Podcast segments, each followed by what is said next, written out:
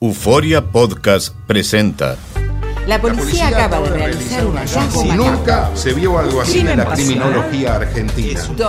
A lo largo de ocho episodios, nos adentraremos en la investigación policial mientras conoceremos las hipótesis que envolvieron al caso. Escucha la primera temporada de Crímenes Paranormales en la aplicación de Euforia o en tu plataforma favorita. Bienvenidos al podcast de Noticiero Univisión Edición Nocturna. Aquí escucharás todas las noticias que necesitas saber para estar informado de los hechos más importantes día con día. Buenas noches, hoy es viernes 2 de junio y estas son las noticias que debes saber antes de acabar su día. Dos hermanitos hispanos de 8 y 9 años murieron baleados en medio de un tiroteo en Pensilvania cuando jugaban con gatitos en el patio de su casa. Su madre está devastada. Capturan a dos presuntos asesinos. Un evento sobre el orgullo gay termina a golpes y gritos entre padres de alumnos de una escuela primaria de Los Ángeles. Todo esto por desacuerdo sobre la enseñanza de ese tema a sus hijos. Unos creen que no es el tiempo de hacerlo, mientras otros prefieren que lo hagan ahora. Si guarda dinero en efectivo usando plataformas de pago como PayPal, Cash App y otras similares, podría perderlo porque no tiene seguro federal de depósitos. Expertos dan importantes recomendaciones. Comienza la edición nocturna. Este es Noticiero Univisión Edición Nocturna con León Krause y Maite Interiano. Muy buenas noches, bienvenidos a Noticiero Univisión. Gracias por estar con nosotros. Una tragedia enluta a una familia hispana de la ciudad de Lebanon en el estado de Pensilvania. Así es, León. Dos hermanitos de solo 8 y 9 años murieron tras recibir disparos cuando jugaban en el patio de su propia casa. También perdió la vida un amigo de ellos. A esta hora las autoridades ya detuvieron a dos sospechosos de la balacera mortal. Uno de los detenidos es un adolescente. Peggy Carranza en exclusiva habló con esta madre que está devastada y aquí está lo que nos dijo. Desconsolada está Laika Salomé. Perdió a dos de sus hijos que simplemente jugaban en el patio de su casa cuando fueron impactados durante un tiroteo. y escuché el rafagazo. Ahí fue que me avisaron que tirotearon. Eh, dispararon mi casa y fue que yo salí corriendo y encontré. Encontré mi. Se llamaban Jesús y Sebastián, de 8 y 9 años. Siempre luché por ellos, siempre traté de darle lo mejor. Siempre le enseñé lo bueno, lo malo, sí, siempre. Pero pues, hice lo que pude. Joshua Lugo, de 19 años, también murió durante la balacera. La madre nos dice que era un amigo de la familia que vivía en su casa y cuidaba de los niños. Su hermana nos habló desde Puerto Rico. y él siempre estaba este como nos buscábamos entre hermanos un muchacho humilde no se metía con nadie si tenía que hacer un favor lo hacía Tras 28 horas de investigación, la SWAT arrestó a Alex Torres, de 22 años, y James Fernández, de 16. We still believe that Lugo was the target. Creemos que Lugo era el objetivo de los disparos debido a una discusión pasada, dijo el jefe de la policía.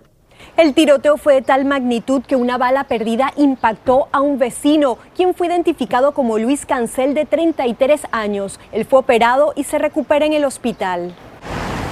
Las autoridades buscan a un tercer sospechoso y tratan de pedir la pena de muerte para Torres. Mientras, ambas familias colectan dinero para realizar los funerales en Puerto Rico. Nadie se merece perder un hijo. Y menos de la manera que, que yo perdí los míos. Porque no- fue sin ninguna razón. En Lebanon, Pensilvania, Peggy Carranza, Univisión. Increíble, mucha fuerza a esa familia. Cambiamos de tema y les cuento que un libro escolar de primaria se convirtió en la manzana de la discordia entre unos padres a favor de la educación sexual y otros en contra de enseñarle a los niños estos temas a tan temprana edad. Pero ahí no acabó todo. Hubo violencia entre los acalorados padres, por lo que la policía tuvo que hacerse presente. Desde Los Ángeles, Socorro Cruz nos tiene los detalles de qué fue lo que ahí pasó. Lo que debía ser una manifestación pacífica terminó a golpes e insultos frente a la escuela primaria Sático y en North Hollywood, en California.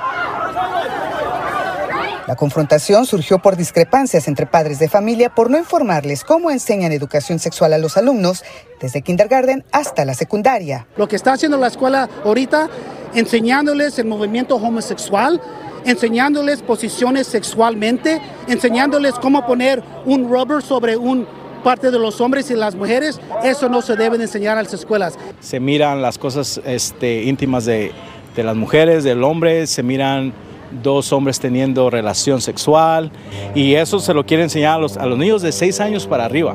¿Tú como padre de familia tienes un problema con la comunidad gay? No, ese problema yo no tengo problemas con ellos para nada. Ellos dicen estar molestos por los libros que utilizan en las clases. ¿Usted tiene libro en casa? No, para nada, para nada. Nosotros no, pero ellos sí. Pero otros padres están de acuerdo en hablarle a los estudiantes sobre inclusión desde temprana edad.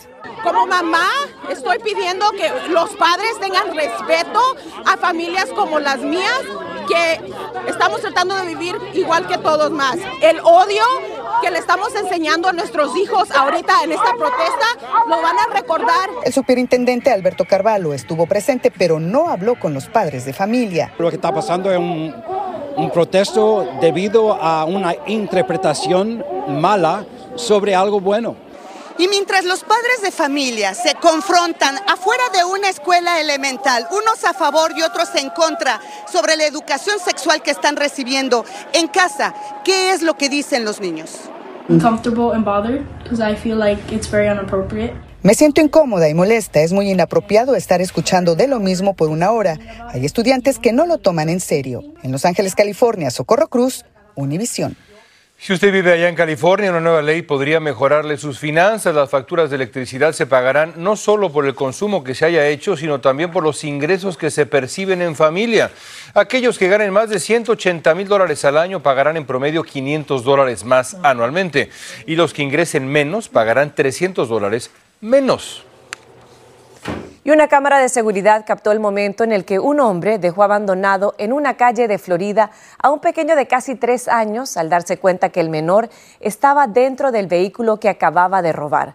El buen samaritano dijo que encontró al menor solo, llorando y llamó a la policía, que de inmediato trató de consolar al menor dialogando con él. Para mantenerlo calmado, uno de los policías le dio un juguete. You okay? Uh, wanna call me, buddy? Come here. Come here. It's okay, buddy. It's all right. You wanna go see your mommy? Wow. You see that? That's pretty cool, huh? Los padres del menor lo dejaron solo dentro del auto, supuestamente porque estaba dormido, sin imaginarse que minutos después el automóvil sería robado. La policía está buscando al sospechoso, que se puede ver en las imágenes y calculan que es un joven que tiene entre 18 y 21 años. Un nuevo y terrible caso de feminicidio sacude México. Un hombre roció con gasolina a su pareja y le prendió fuego. La propia hija de la víctima, María Guadalupe Méndez, había escuchado sin querer los planes del hombre de su propia voz para asesinar a su madre. Se lo advirtió, pero no le hizo caso, no le creyó y todo terminó en esta tragedia. La hija, la hijita, confirma que le hizo las advertencias. Él no quería a mi mamá. Y yo escuché que eso y le dije a mi mamá, pero nunca me hizo caso, se quiso ir con el hombre. María Guadalupe Méndez sufrió la agresión frente a sus vecinos que vieron todo este horror. Incluso una tía relata que alcanzó a ver a la víctima agonizar y cuenta la dramática escena con el niño. Yo la abracé y también al niño. Los vi, los dos se abrazaban, viera cómo lloraban. La víctima murió en el hospital. Ahí mismo fue arrestado su agresor, que ya había tratado de matarla antes.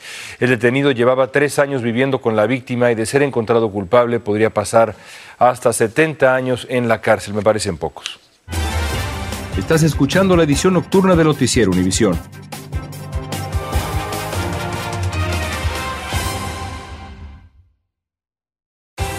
Continuamos con el podcast de la edición nocturna de Noticiero Univisión.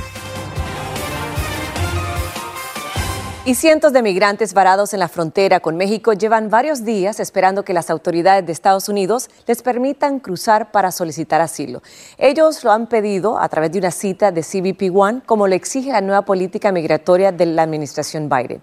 Y mientras esperan a esta cita, se desesperan, como nos cuenta Jorge Fregoso desde Tijuana. Lo que parece ser un nuevo e improvisado campamento se está formando justo en la puerta peatonal de la garita de San Isidro en la frontera de Tijuana. Al menos 500 migrantes de distintas nacionalidades han permanecido aquí desde hace cinco días en espera de que autoridades de aduanas y protección fronteriza les permitan ingresar para solicitar asilo. Es la, desesperación ¿no? de la familia de poder eh, eh, tener pronto su, cita de, a través de la aplicación. Si no les llega, pues ellos determinan y dicen vámonos para allá porque vamos a, a tener un ingreso. La mayoría están aquí debido a que no han podido conseguir una cita por medio de la aplicación CBP One, además de que se ha corrido la voz de que están permitiendo el acceso. Entonces cada tres horas, cada cuatro horas creo que meten a una pareja. Dicen estar desesperados. Llevan varios meses viajando para llegar a esta frontera y ahora que están a un paso, se sienten llenos de esperanza. Ya llevamos mucho tiempo acá. Ya pues nosotros necesitamos ya salir de acá. En este espacio por donde cruzan los turistas de forma regular, hay familias enteras procedentes de México, Colombia, Honduras, Rusia, Ucrania y Kazajistán. La espera no ha sido fácil, sobre todo para las madres con sus hijos. No ha sido nada bonito porque uno a veces tiene que buscar la forma de darle de comer a sus hijos y todo eso. Por el frío y todo eso estamos en el suelo, pero pues es un sacrificio que tenemos que hacer. Poco a poco han ingresado familias, sin embargo no significa que serán procesados y se aceptará su solicitud de asilo. Son decenas de personas las que han llegado hasta este punto con la esperanza de poder ingresar a los Estados Unidos. Conforme pasan los días, se sigue acumulando gente que poco a poco ha estado ingresando sin que se sepa si las autoridades finalmente les otorgarán este beneficio. Para México, Jorge Fregoso, Univision. Vamos ahora con una alerta importante para las personas que tienen dinero en efectivo en populares plataformas para hacer pagos. Reguladores federales advierten que ese dinero no cuenta con respaldo del gobierno de Estados Unidos y por lo tanto está en riesgo de perderse. Lourdes del Río consultó a expertos financieros sobre este tema. Desde hace unos años, el efectivo ha dado paso al dinero digital. Desde nuestros celulares pagamos productos, servicios y hasta le enviamos dinero a mamá. Es muy conveniente, pero ahora la Corporación Federal de Seguro de Depósitos o FDIC ha dicho que las personas que guardan dinero en efectivo con herramientas de pago como Cash App, PayPal y Venmo corren el riesgo de perder su dinero en una crisis porque los fondos no están protegidos. Expertos financieros como Julio Cañas aclaran que esto no significa el fin del mundo. No están diciendo que hay un riesgo de que vayan a colapsar las aplicaciones. Están diciendo es no mantengas el dinero allí almacenado porque no hay garantía de que si colapsa la aplicación por alguna razón, vas a perder tu dinero. La advertencia sobre estas aplicaciones surge luego de la reciente quiebra de varias instituciones financieras que se hundieron debido a que muchos de los depositantes sacaron los fondos presa del pánico. Eraisi Pérez paga todo desde su teléfono y ante el anuncio de la FDIC ya tiene un plan para no poner su dinero en riesgo. Con tanta, tanto fraude y tantos problemas que están existiendo actualmente, pues yo creo que la mejor manera es transferirlo ya directamente, directamente al banco al, al cual uno pertenece. Y eso es exactamente lo que recomiendan los reguladores gubernamentales y los expertos. No habría problema con CEL porque CEL es un sistema de transferencia que está basado en el uso del dinero que ya está en tu cuenta bancaria y el CEL como tal es un acuerdo de transferencia inmediata interbancario con ciertos límites. Pero eso no funge como billetera digital, sino como sistema de transferencia. También hay que leer siempre las letras pequeñas cuando se utiliza este tipo de aplicación para saber si está o no cobijada por la FDIC.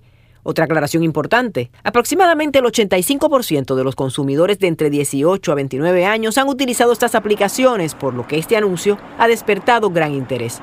En Miami, Florida, Lourdes del Río, Univisión. Y Florida es un imán turístico por sus hermosas playas y su clima cálido casi todo el año, pero su ubicación vulnerable a huracanes se ha convertido en una verdadera pesadilla para los dueños de viviendas y negocios del Estado en términos de seguros para sus propiedades. Los millonarios daños materiales que causan estos ciclones han incrementado las pólizas a precios inalcanzables, como nos cuenta Guillermo González. La temporada de huracanes llegó acompañada de una enorme preocupación para millones de dueños de viviendas en Florida, debido a las frecuentes catástrofes que causan los ciclones en el estado, que han disparado los precios de seguros para propiedades. He vivido en la Florida por más de 20 años y los precios de los seguros aumentan todos los años. Actualmente es difícil pagarlos, inclusive para la clase media. Como ella, otros miles de propietarios floridanos dicen que, aunque reconocen que viven en un área de alto riesgo, es necesario encontrar una solución, que debería comenzar por construir casas de concreto y no de madera, como son la mayoría en el estado. La industria todavía de madera en los Estados Unidos es muy fuerte, muy fuerte que no permite que estos tipos de eh, propiedades o, construcciones se hagan de, de, ladrillo, se hagan de un material un poco más robusto. Para este agente inmobiliario, el sistema de construcción en Florida está diseñado de tal manera que resulta muy difícil y demorado utilizar materiales más fuertes que resistan los huracanes. Por lo tanto, las aseguradoras cobran mucho más caro las pólizas porque cerca del 80% del total de los reclamos provienen de Florida. Un círculo sin fin que prácticamente condena a los dueños de casas a seguir pagando las pólizas más caras del país. Los expertos recomiendan tres acciones para evitar que el seguro de su casa suba demasiado. Revise su cobertura, cambie su techo y ponga ventanas de impacto y pida inspección a su aseguradora. A ver, Guillermo, ¿y cuál es el promedio nacional del valor del seguro para residencias y cuánto están pagando los floridianos? Mike, un reporte reciente de la cadena CNN dice que en promedio los propietarios de vivienda pagan unos 1.700 dólares al año, pero para los floridanos puede llegar hasta 6.000 dólares al año. Y hablando de ahorros, esto es importante para los padres ahora que ya en muchos estados se acerca o ya ha terminado el ciclo escolar. Queremos recordarles los beneficios que ofrecen las bibliotecas públicas de Estados Unidos para que los aprovechen este verano con los niños. Primeramente, la inscripción es gratuita, solo tiene que presentar eso, una identificación válida con su dirección actual. Hay que verificar con la biblioteca local para confirmar el límite de edad. Otro beneficio que ofrecen es la distribución de pases para entrar gratis a los museos del condado donde usted reside. También tienen la posibilidad de rentar libros, películas, DVDs, discos de música, incluso eso sin contar la cantidad de actividades que ofrecen como exhibiciones, talleres de manualidades, juegos de mesa, clases, lecturas de libros. Así que no esperen más para conseguir ese carnet, esa credencial de la biblioteca y manténganse al tanto de calendario de actividades para mantener a los hijos entretenidos e informados estas vacaciones y todo el año son maravillosas las bibliotecas. Continuamos con el podcast de la edición nocturna de Noticiero Univisión. En Jalisco, en México, familiares de los jóvenes empleados desaparecidos de un centro de llamadas o call center encabezaron una marcha silenciosa reclamándole a las autoridades su mal proceder y su falta de protección para las víctimas. Esto mientras las autoridades siguen sacando bolsas con restos humanos de una barranca que ya suman 50 como parte de los trabajos de búsqueda de esos empleados. El horror. Y las autoridades de Ciudad Juárez, en México, capturaron a otro migrante venezolano que está acusado de causar la muerte de 40 personas el pasado 27 de marzo tras un incendio en una estación migratoria. Este es el segundo migrante involucrado en la tragedia y podría ser procesado tan pronto como en los próximos días. Miles de personas siguen evacuando sus vecindarios en Canadá ante el avance imparable de cientos de incendios forestales. Muchos de ellos están fuera de control por completo. Más de dos millones y medio de hectáreas han ardido en lo que va del año en todo ese país. Eso equivale a más de cinco millones de campos de fútbol, diez veces más que la superficie quemada en esta época del año durante la última década. Y hay luto y consternación en la India por el brutal choque de dos trenes de pasajeros que dejó al menos 233 muertos y 900 heridos. Vagones destrozados y bolsas con cadáveres estaban esparcidos por las vías en Balasor. Socorristas advierten que la cifra de víctimas podría aumentar ante la magnitud de la tragedia. Hay versiones contradictorias sobre cuál de los dos trenes se descarriló primero y se impactó contra el otro. Ese cielo anaranjado que vamos a ver ahora no es un atardecer, sino una inmensa nube de polvo que ha cubierto todo el Cairo, que es la capital de Egipto.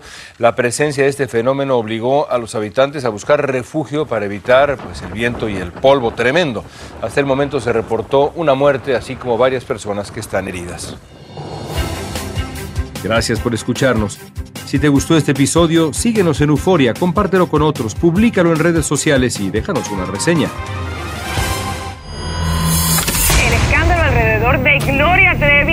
día más grande y parece no tener fin. Soy María Raquel Portillo. Fui ese rostro pálido y sin voz que el mundo vio en las escenas del mayor escándalo del entretenimiento de las últimas décadas. No vengo a contar mi versión, vengo a contar mi historia. Ya es hora de abrir la boca. En boca cerrada. Escúchalo en tu plataforma de podcast favorita.